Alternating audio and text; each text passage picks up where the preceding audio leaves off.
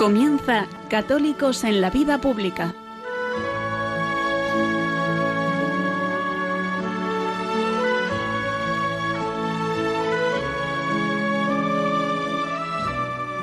Un espacio dirigido en Radio María por Luis Zayas.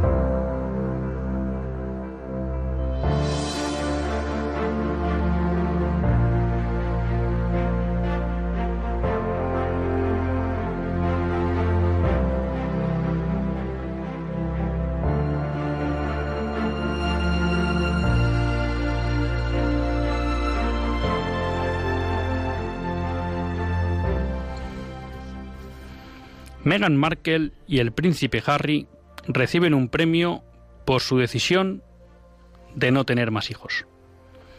Esta noticia saltaba a los medios la semana pasada.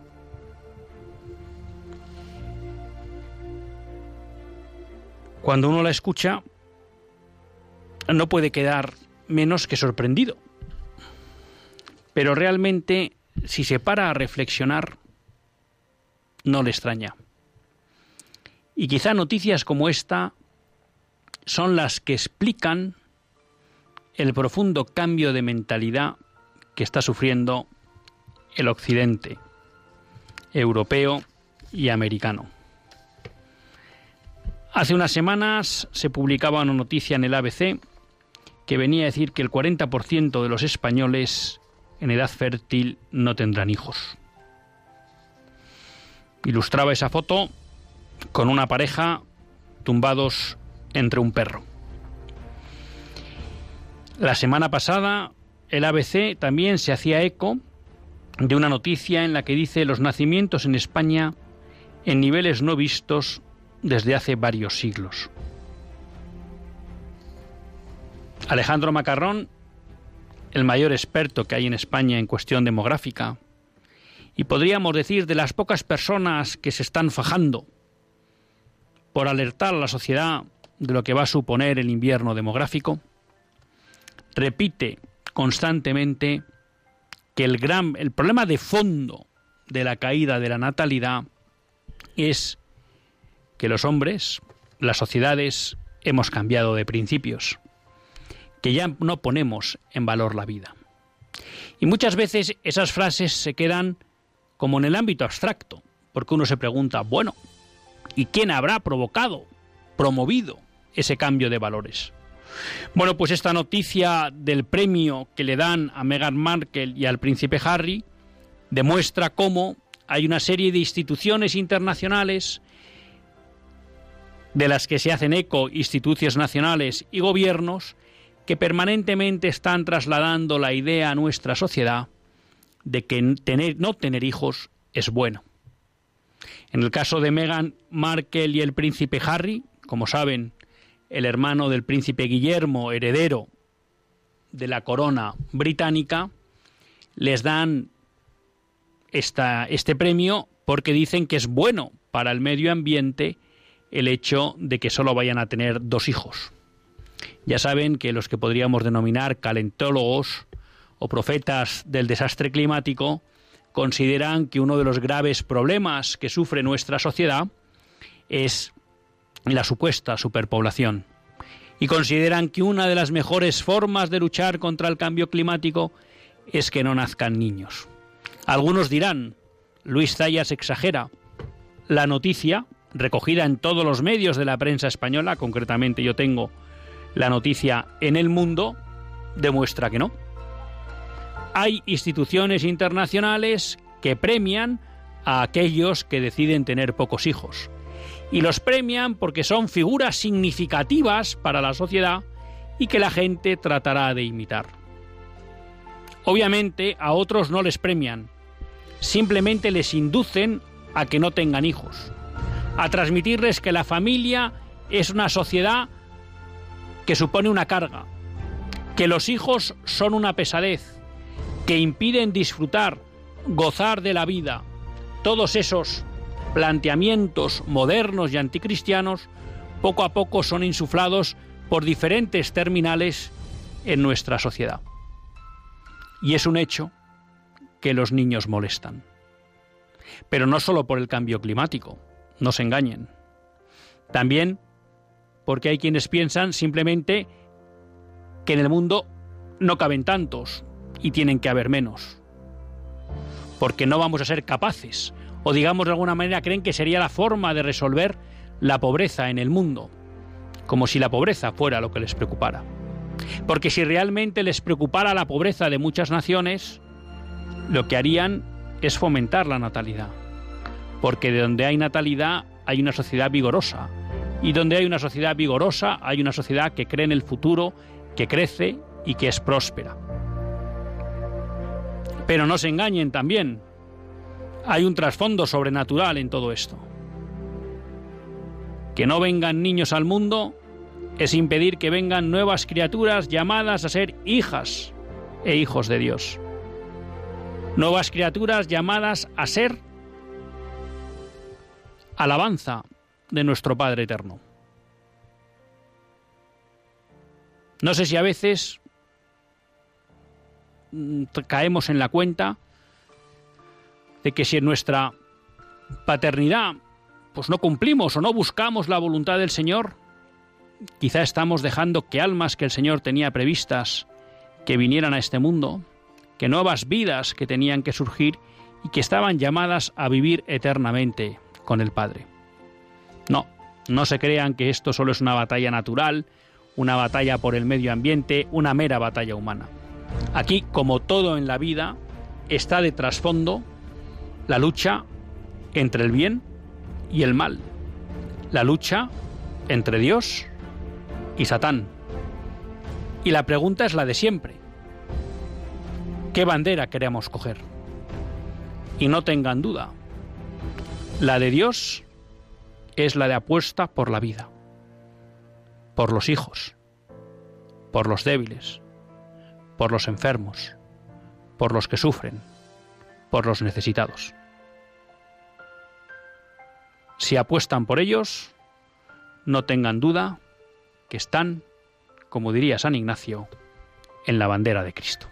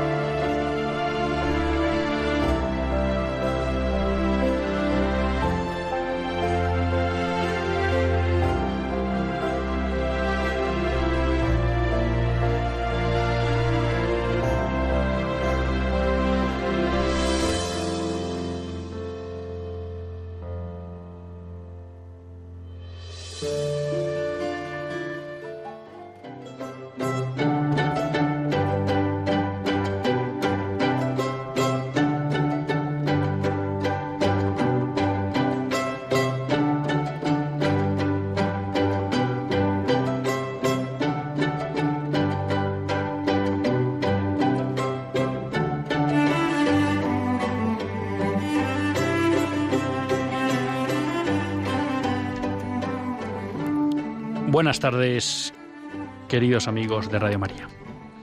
Un lunes más volvemos fieles a la cita con todos ustedes en los estudios centrales de Radio María. Un lunes más para hacer este programa Católicos en la Vida Pública. Programa que, como todos ustedes saben, quiere ser una reflexión pausada sobre la actualidad nacional e internacional. Una reflexión que tratamos de hacer siempre desde la óptica del magisterio de la Iglesia y su doctrina social esa iglesia que no podemos dejar de considerar madre y maestra. Un lunes más tiene la suerte de compartir esta hora de radio Luis Zayas, que es quien les habla. A quien el Señor pues le ha concedido la gracia de poder compartir con todos ustedes esta hora de radio todos los lunes. Un lunes, bueno, pues en el que también nos animamos a recordarles que tenemos un WhatsApp al que pueden escribir para intervenir durante el programa. No es un WhatsApp que vaya a recoger eh, comentarios para que después del programa, una vez que acabe el programa en directo, bueno, pues eh, se les conteste además. Es un, es un instrumento para comunicarnos con todos ustedes, lo mismo que por teléfono, pues durante el programa. Y aquellos pues que quieran participar en el mismo lo pueden hacer llamando o escribiendo, perdón, escribiendo al 668 594 383. 668 594 383. Y traíamos para comentar hoy con todos ustedes pues una serie de noticias que podríamos denominar de revista internacional, ¿no? También algunas hacen mención a España. Pero, eh, bueno, pues como siempre digo, nos gusta hacer un programa en la medida de lo posible lo más pegado a sus inquietudes. Y la semana pasada recibíamos una llamada de por WhatsApp, mejor dicho, un mensaje por WhatsApp en el que nos planteaban una duda sobre la cuestión de la existencia de la existencia de Dios y cómo hablar cómo hablar de ella, ¿no? Eh, estaba aquí, perdón un segundo porque creo que lo tenía aquí, a ver si puedo recordar el, el nombre de quien nos escribió.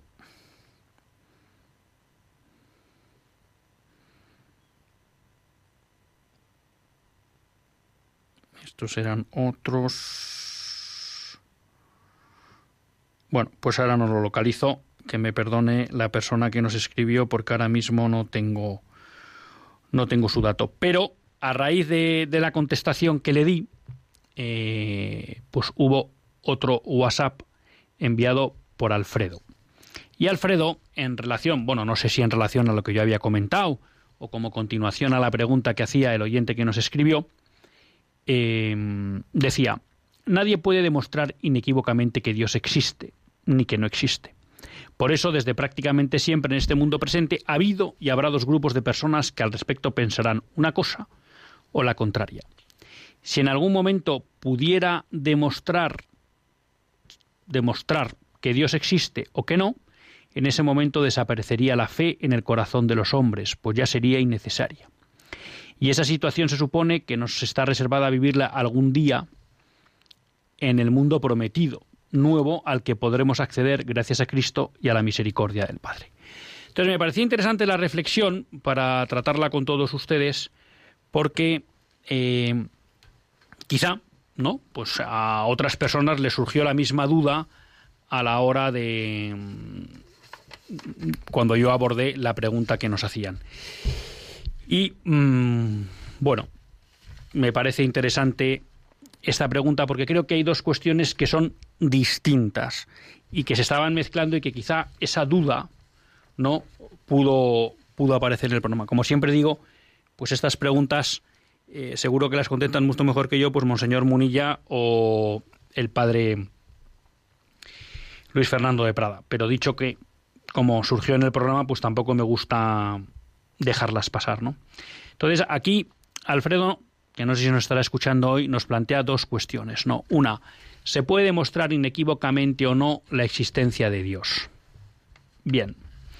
Entonces, eh, yo les recomiendo a los que quieran profundizar en esta cuestión, bueno, pues que lean el apartado del catecismo que va desde el párrafo 30, 26 al 49 es eh, la primera parte de la profesión de fe, la primera sección creo, creemos. Hay un primer apartado sobre el deseo de Dios, que no voy a entrar en él, y hay un segundo apartado que dice las vías de acceso al conocimiento de Dios. Creado a imagen y semejanza de Dios, llamado a conocer y a amar a Dios, el hombre que busca a Dios descubre ciertas vías para acceder al conocimiento de Dios. Se las llama también pruebas de la existencia de Dios, no en el sentido de las pruebas propias de las ciencias naturales, sino en el sentido de argumentos convergentes y convincentes que permiten llegar a verdaderas certezas. Estas vías para acercarse a Dios tienen como punto de partida la creación, el mundo material, la persona humana. Bien, eh, creo que este aborda la primera cuestión que plantea Alfredo. Es decir, ¿qué nos dice el catecismo? Primero, que el hombre está llamado a conocer y amar a Dios. Segundo, que puede conocerlo. Mediante pruebas que son de tipo, vamos a llamar, eh, racional y no a través del método experimental, que es el propio de las ciencias naturales. El método experimental es aquel que lo que de alguna manera permite es, uno hace una hipótesis y luego a través de un experimento demuestra que se cumple esa, esa hipótesis, ¿no? Eso es lo que se llama el método experimental. Y que fruto eh, o producto de la modernidad, de alguna manera, es el único conocimiento, una forma, la única forma de conocimiento que la modernidad admite. ¿No? Por eso muchas veces se dice que solo son verdaderas ciencias las ciencias naturales, porque son las que se basan en el método experimental. Pero no es verdad. Hay otras verdaderas ciencias, como la filosofía, como la teología, ¿eh? y de otro tipo, que no acuden al método experimental, pero que a través del razonamiento lógico, ¿no? permiten acceder a certezas, a verdaderas certezas, como dice el catecismo, y por tanto a verdadero conocimiento. Bueno, eso lo dice en el, en el punto 31. Luego en el punto 32 33 y 34 desarrolla alguna de las vías pues, que comentamos el otro día, lo que podría ser el mundo, el hecho del hombre y su carácter trascendente y demás. En el punto 35 repite el catecismo, las facultades del hombre lo hacen capaz de conocer la existencia de un Dios personal. Pero para que el hombre pueda entrar en la intimidad que él ha querido, él de él perdón, pero para que el hombre pueda entrar en la intimidad de él, de Dios, ha querido revelarse al hombre y darle la gracia de poder acoger esa fe, en la fe, esa revelación. Sin embargo, las pruebas de la existencia de Dios pueden disponer la fe y ayudar a ver que la fe no se opone a la razón humana. Por tanto, y voy a leer un párrafo más y aquí ya me paro y lo intento explicar. En el apartado 3 conocimiento de Dios según la Iglesia, el, el párrafo 36 dice, la Santa Madre Iglesia mantiene y enseña que Dios, principio y fin de todas las cosas, puede ser conocido con certeza mediante la luz natural de la razón humana a partir de las cosas creadas. Esto lo definió el Concilio Vaticano II, lo cita el Catecismo, y luego también eh, se cita en el Concilio Vaticano II en Dei Verbum 6. Sin esta capacidad el hombre no podría coger la revelación de Dios. El hombre tiene esa capacidad porque ha sido creado a imagen y semejanza de Dios. Esto es importante. ¿En qué sentido? Alfredo plantea una cuestión, ¿no? Y es, la Iglesia dice, la Iglesia y la filosofía, porque dentro de la filosofía hay lo que se llama teodicea, que es el conocimiento racional de Dios, al margen, eh, o sea, es decir, sin apoyarse en la fe, ¿no? O sea, que la propia filosofía ha tenido siempre una disciplina que abordaba el conocimiento de Dios desde el mero hecho de la razón. Entonces, la Iglesia nos dice, y no solo nos dice, sino que ha definido, ¿no? Porque como estamos hablando en un ámbito católico, pues eso también tiene su importancia. Eh, la Iglesia ha definido que el hombre puede conocer a Dios a través de la razón. Y eso es claro. Quizá Alfredo da un paso más y dice, bueno, pero eh, ese conocimiento de Dios nos dice la Iglesia, pues es una verdadera certeza. Por tanto, no plantear ninguna duda de que existe Dios, punto, desde un punto de vista de razón. Quizá Alfredo lo que quiere decir es, bueno, es que ese conocimiento de Dios no es evidente, es decir, no se impone al hombre. Eso es verdad. Porque como bien explica en el punto 37 la Iglesia, las condiciones históricas en que se encuentra el hombre hace que experimente muchas dificultades para conocer a Dios con la sola luz de la razón. A ver si me explico. Podemos conocer a Dios solo a través de la razón. ¿Lo hacemos todos los hombres? No. Por dos razones. Una, porque esa evidencia de la existencia de Dios no, la existencia de Dios no es evidente, es decir, no se nos impone. ¿No? Cuando uno, yo estoy aquí en Radio María y veo a Javier en control, pues se me impone de manera evidente la existencia de Javier. No hay duda, está ahí. ¿Vale? Eso no ocurre con Dios.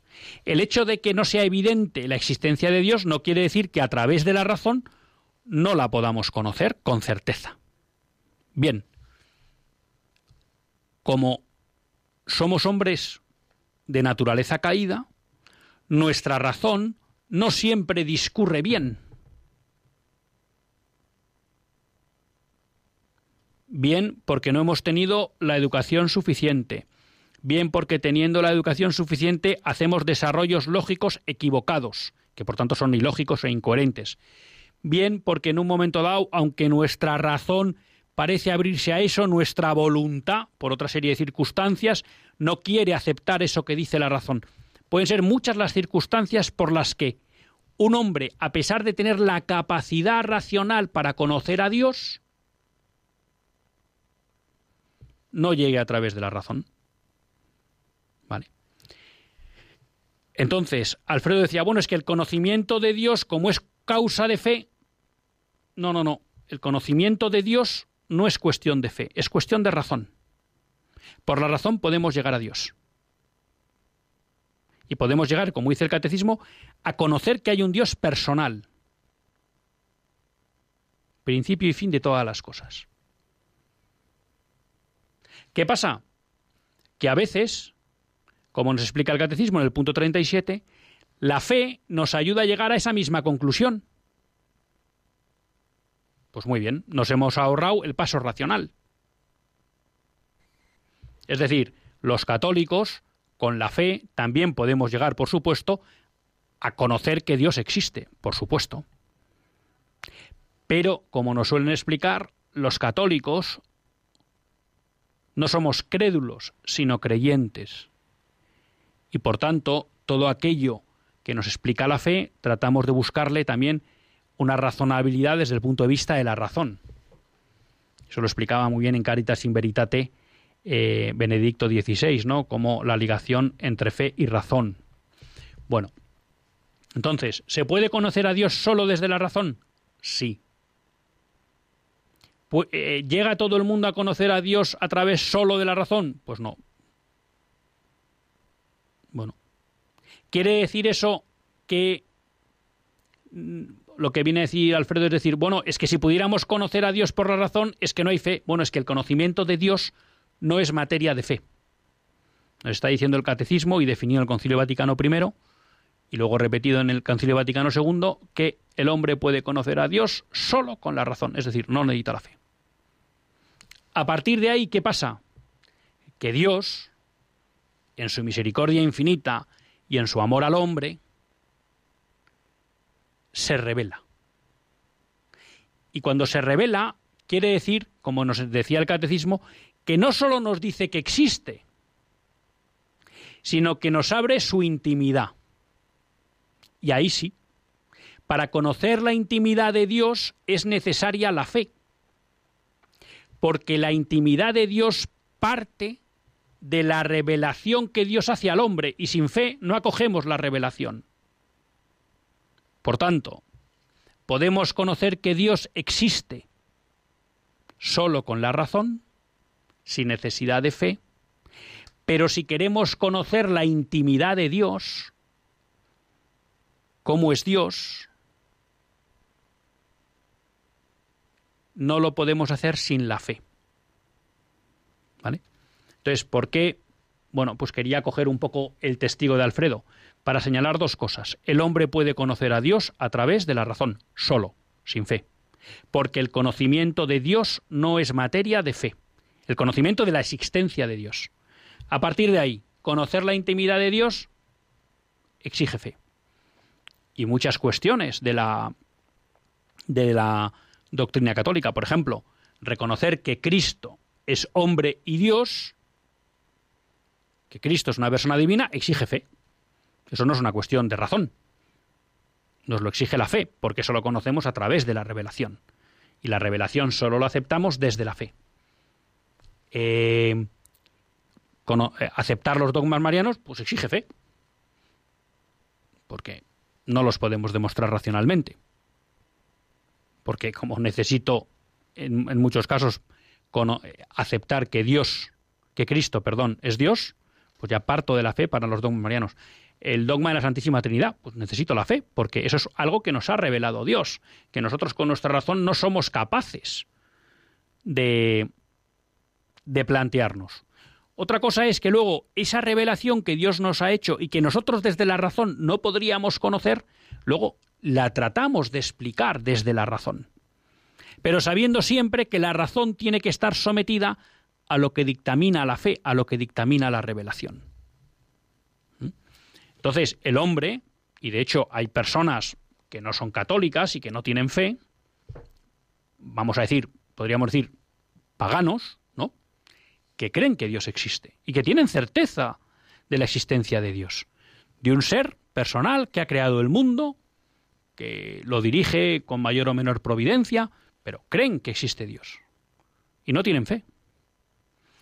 Ahora, abundando un poco más en lo que nos planteaba Alfredo, efectivamente, la existencia de Dios no es evidente, lo cual implica que muchos hombres, por el mero uso de la razón, no somos capaces de llegar a esa certeza. Por falta de formación, por prejuicios, por no tener capacidad de hacer los razonamientos que exige. Esta es una de las razones por las cuales eh, Santo Tomás explica la necesidad de la revelación.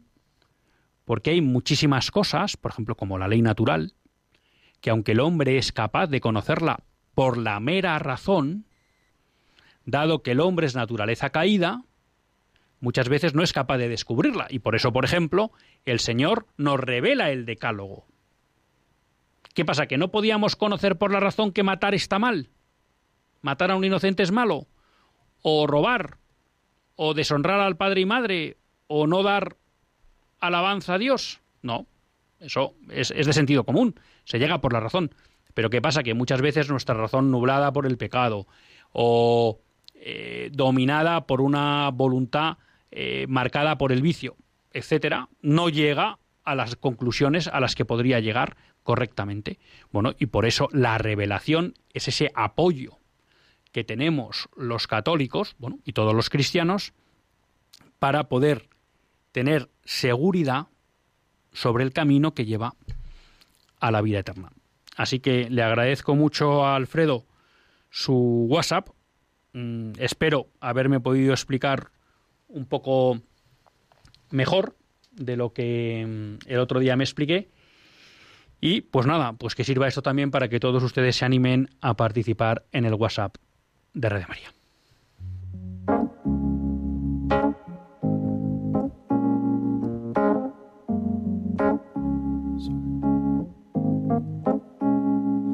These mistakes I made my fair share when you needed me. I wasn't there. I was young, I was dumb, I was so immature. And the things that I did made you so insecure. But baby, I'm still your man, I swear. Como hemos llegado al intermedio del programa, les recuerdo que todos aquellos que quieran participar, ya no por el WhatsApp, sino en directo, pues pueden llamar al 91 005 9419. 91 005 9419.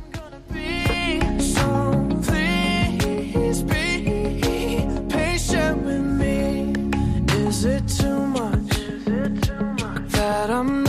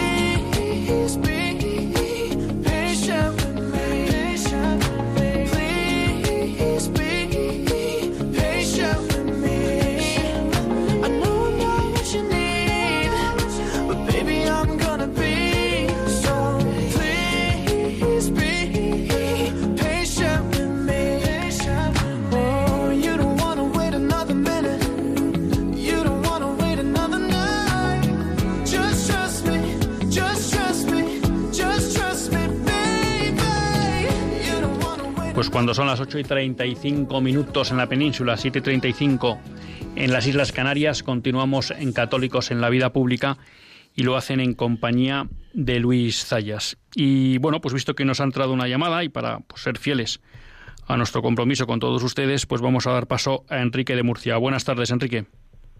Hola, Luis.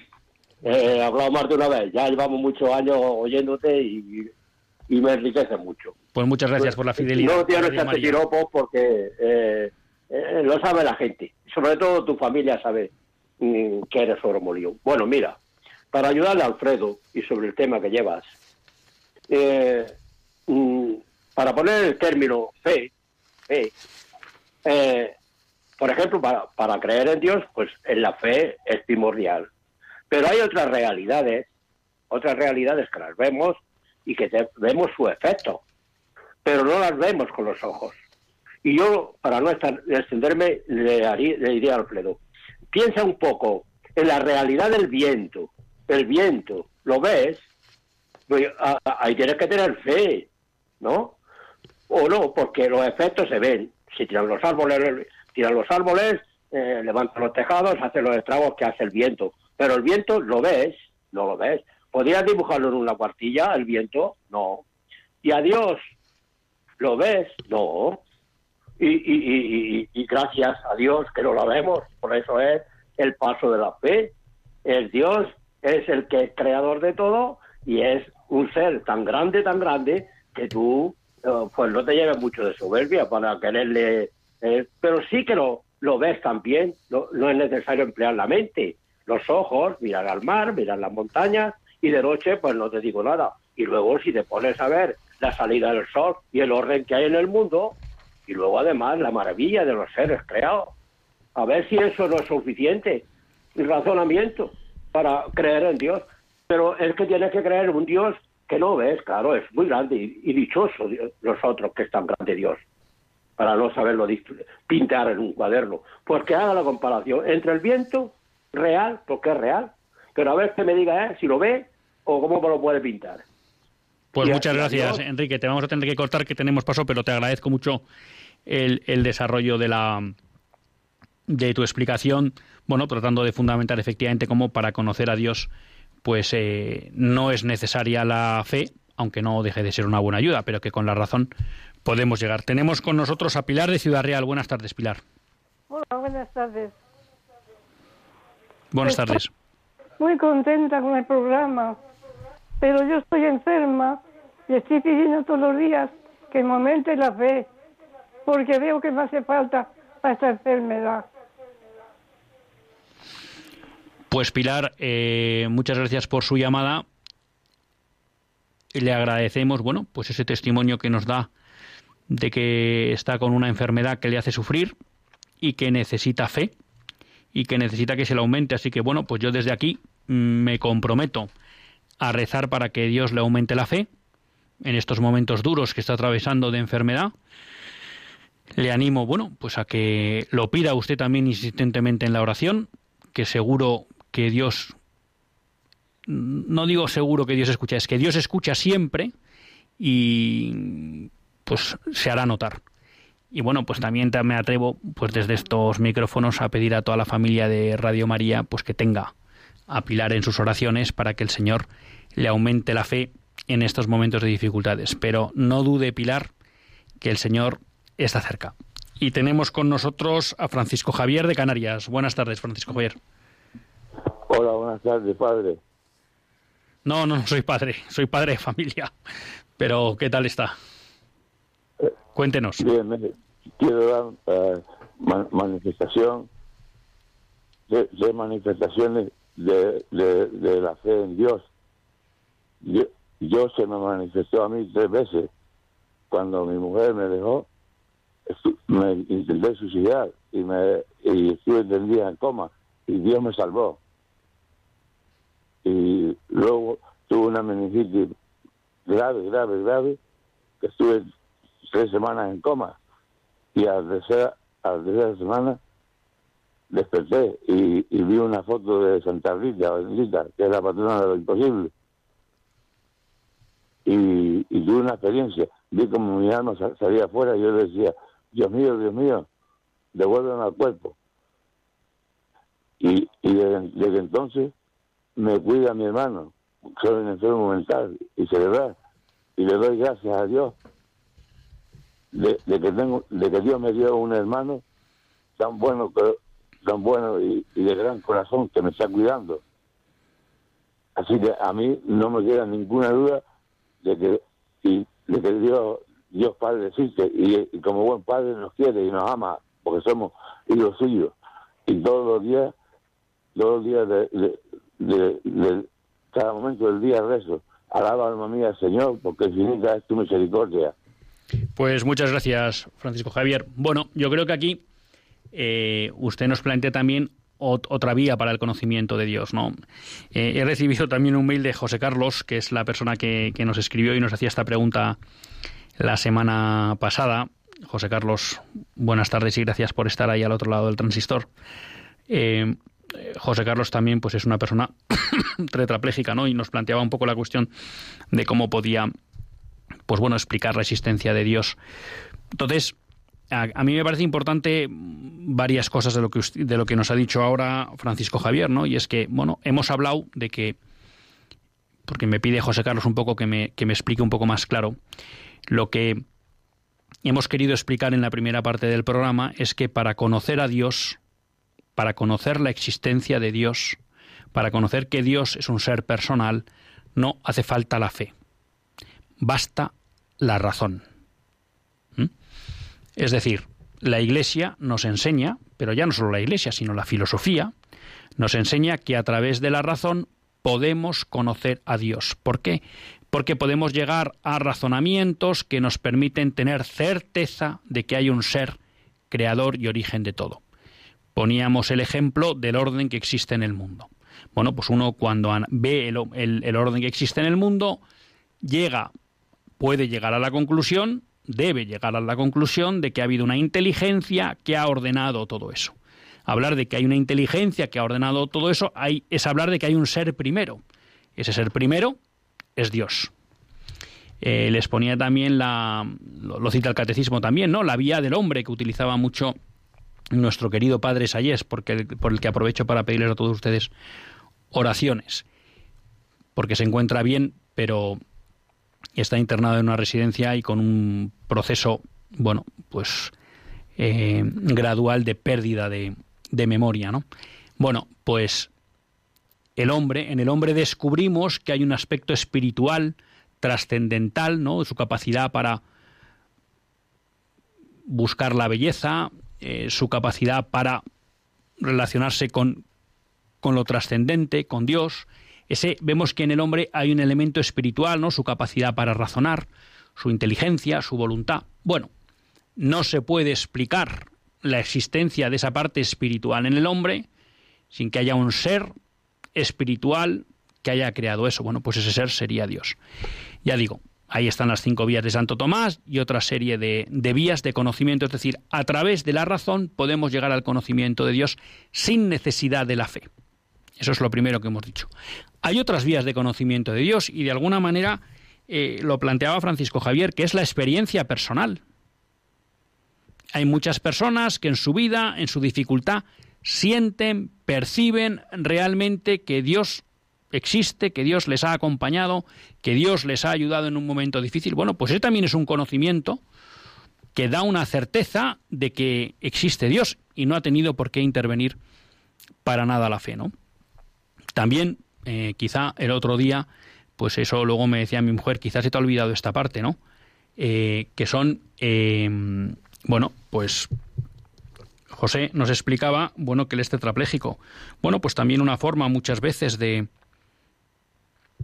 de que otros puedan descubrir a Dios es a través de personas como José Carlos que desde la enfermedad son capaces de dar un sentido a su vida, ¿no? Esa falta de sentido ha llevado a que hoy una sociedad como la española no se movilice contra una ley como la de la eutanasia, ¿no? Y que nuestros políticos aprueben una ley como la eutanasia. Bueno, pues personas como José Carlos que son capaces de dar sentido a su vida en unas circunstancias que el mundo no entiende, como puede ser la tetraplegia, con sufrimiento y demás, bueno, pues ahí también muchas veces la gente puede descubrir la mano de Dios, porque entienden que hay algo más allá de lo natural que sujeta, ¿no? A ese, a esa persona. Y luego, bueno, pues poníamos también el ejemplo de los, de los santos, ¿no? Que muchas veces, pues, uno ve a la Madre Teresa de Calcuta y comprende que lo que le mueve es un amor más fuerte que el amor a las personas, ¿no? Sino que es el amor a Dios. Bueno, entonces decíamos, a Dios se le puede conocer solo por la razón. Ahora bien, nos explica el catecismo, nuestra razón, como es fruto de una naturaleza caída, y ya ahora doy paso a las dos llamadas que tenemos, que no, que no se preocupen que ahora les doy paso, bueno, como nuestra naturaleza está caída, nuestra razón a veces no razona bien, es falible, puede fallar, ¿no? De hecho, cuántas teorías científicas se han ido corrigiendo a lo largo de los tiempos porque no estaban bien planteadas, había errores. Bueno, pues lo mismo que sucede con eso, sucede también con el conocimiento que pueda ser más de carácter racional o filosófico. Bueno, ¿qué pasa? Bueno, pues que para eso tenemos la ayuda de la fe. Muchas veces cosas que podríamos conocer por la razón, las conocemos más fácilmente a través de la fe. Y ponía el ejemplo de los diez mandamientos. Cualquier persona, por el mero uso de su razón, puede llegar a la conclusión de que las diez prohibiciones de los mandamientos o primero los tres primeros mandatos y las siete segundas prohibiciones, son lógicas y las podríamos poner. Pero muchas veces no somos capaces de llegar a ese razonamiento. Bueno, pues ahí la fe con la revelación nos ayudan y por eso pues Dios nos da los diez mandamientos, pues ya no tenemos, nos podemos ahorrar el pensarlo si queremos, ya sabemos cuál es el camino a seguir. Y con Dios pasa lo mismo, Dios podemos conocer que existe, pero no podemos conocer su intimidad. Dios en la revelación en la Sagrada Escritura y en la tradición, se ha revelado. Y en esa revelación conocemos su intimidad. Para conocer la intimidad de Dios sí hace falta la fe. ¿Mm? Sería aquello como para conocer que existe Menganito Pérez basta con ir al registro. Un acto de razón, vamos a llamarlo así. Pero para conocer su intimidad hay que ir a verle. Eso sería, y que nos cuente. Eso sería, por decirlo así, la fe, ¿no? Ese sería el ejemplo. Tenemos dos llamadas más tenemos a Antonia de Córdoba. Buenas tardes, Antonia. Hola, buenas tardes. Muchas gracias por, el programa. Me ha encantado la entradilla. Me ha encantado porque mm, es, claro, mm, la lucha de Dios entre entre entre Dios y Satanás es el origen de, de Adán y Eva, ¿no? Y, y nos ha faltado, a lo largo de toda la historia nos ha faltado, ¿no? Y la estrategia de Satanás es siempre la misma Mm, convencer a la gente de que Dios no existe, ¿no? Porque la gente naturalmente mm, cree la existencia de algo desde siempre, ¿no? Desde los, desde los prehistóricos creían en la existencia de Dios y en todos los pueblos de, de, la tierra, en todos los, más antiguos. Antes de la escritura y todo ya existían signos religiosos, ya muestras de, de que creían en la otra vida, ¿no? Esto de ahora, de no creer en Dios, no es una cosa que el hombre haya llegado espontáneamente. Esto viene inculcado ya desde mucho tiempo, ¿no?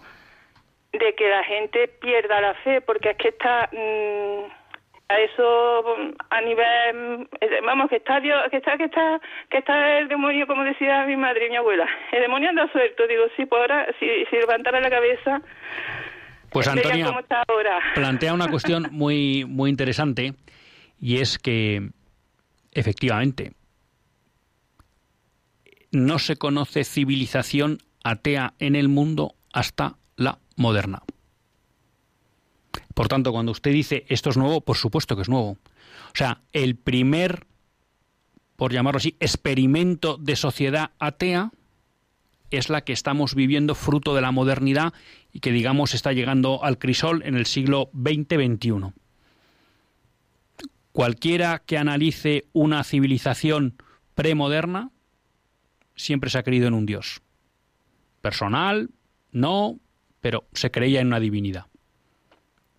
Por tanto, tiene mucha razón. Y claro, obviamente, hablamos de experimento porque esto es algo fomentado y buscado.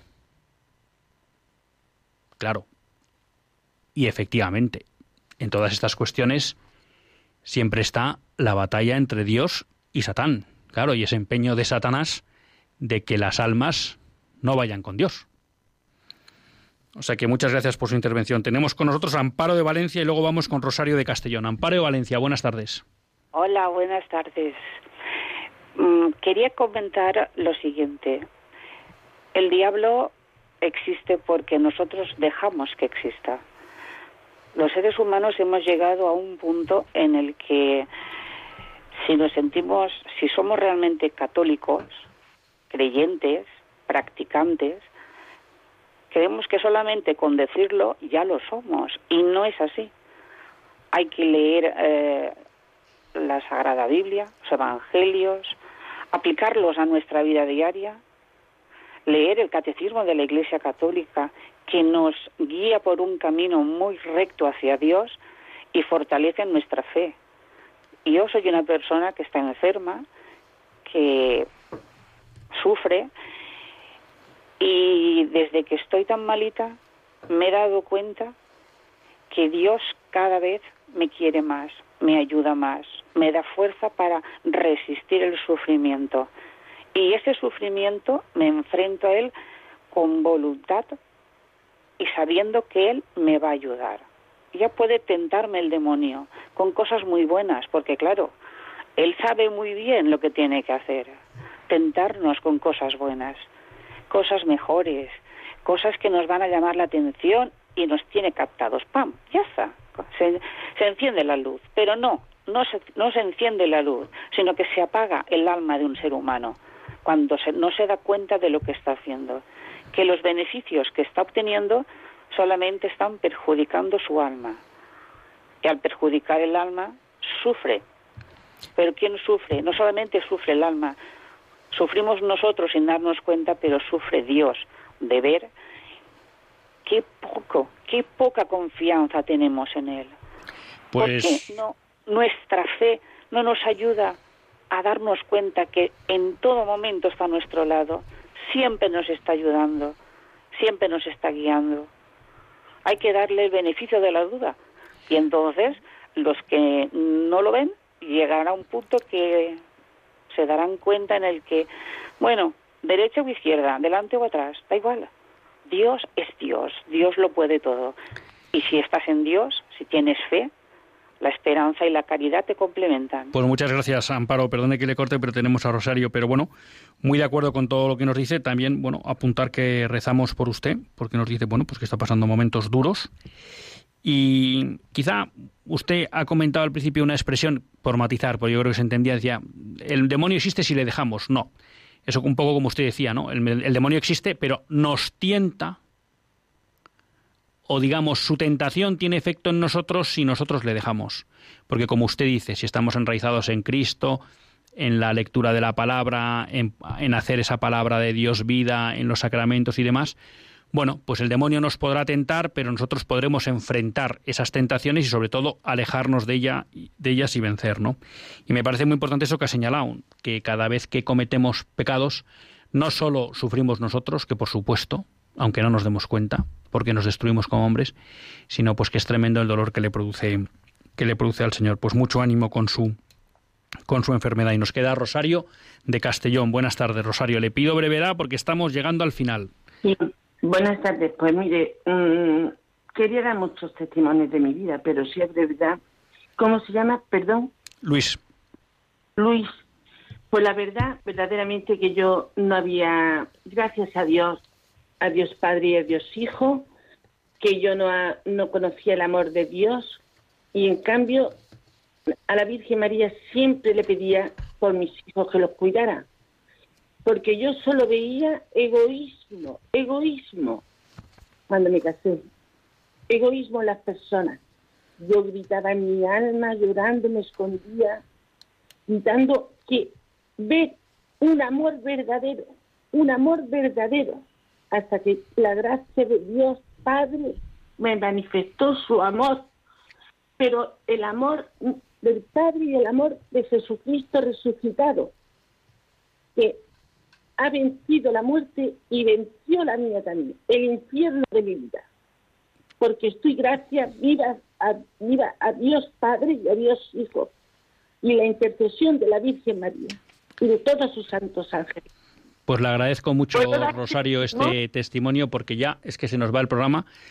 Pero efectivamente, bueno, pues aquí también usted nos vuelve a mostrar y creo que todos los testimonios o todas las intervenciones que hemos tenido ahí hoy han ido en esa línea, ¿no? Y es que, al margen de lo que pueda ser un conocimiento teórico de Dios desde la razón, bueno, pues cabe un conocimiento personal, ¿no? Experimentado personalmente de Dios y de Cristo, bueno, y, todos pues nos han demostrado que, han tenido esa experiencia de Dios y que por tanto, bueno, pues no tienen duda no solo de su existencia, ¿no? sino de su permanente compañía con ustedes. Así que se lo, se lo agradezco mucho.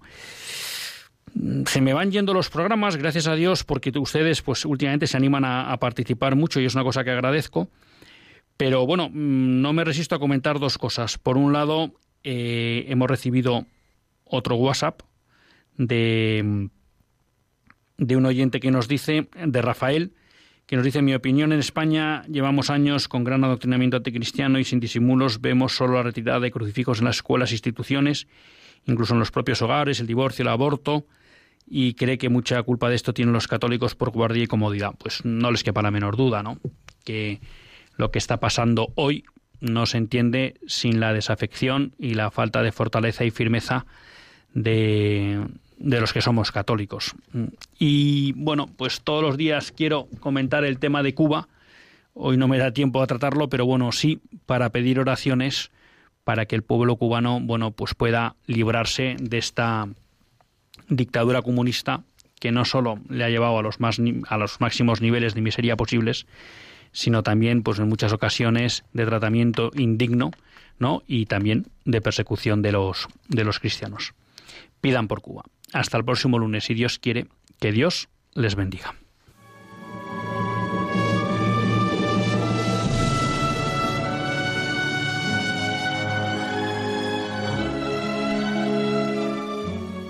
Así concluye Católicos en la Vida Pública, un programa que dirige Luis Zayas.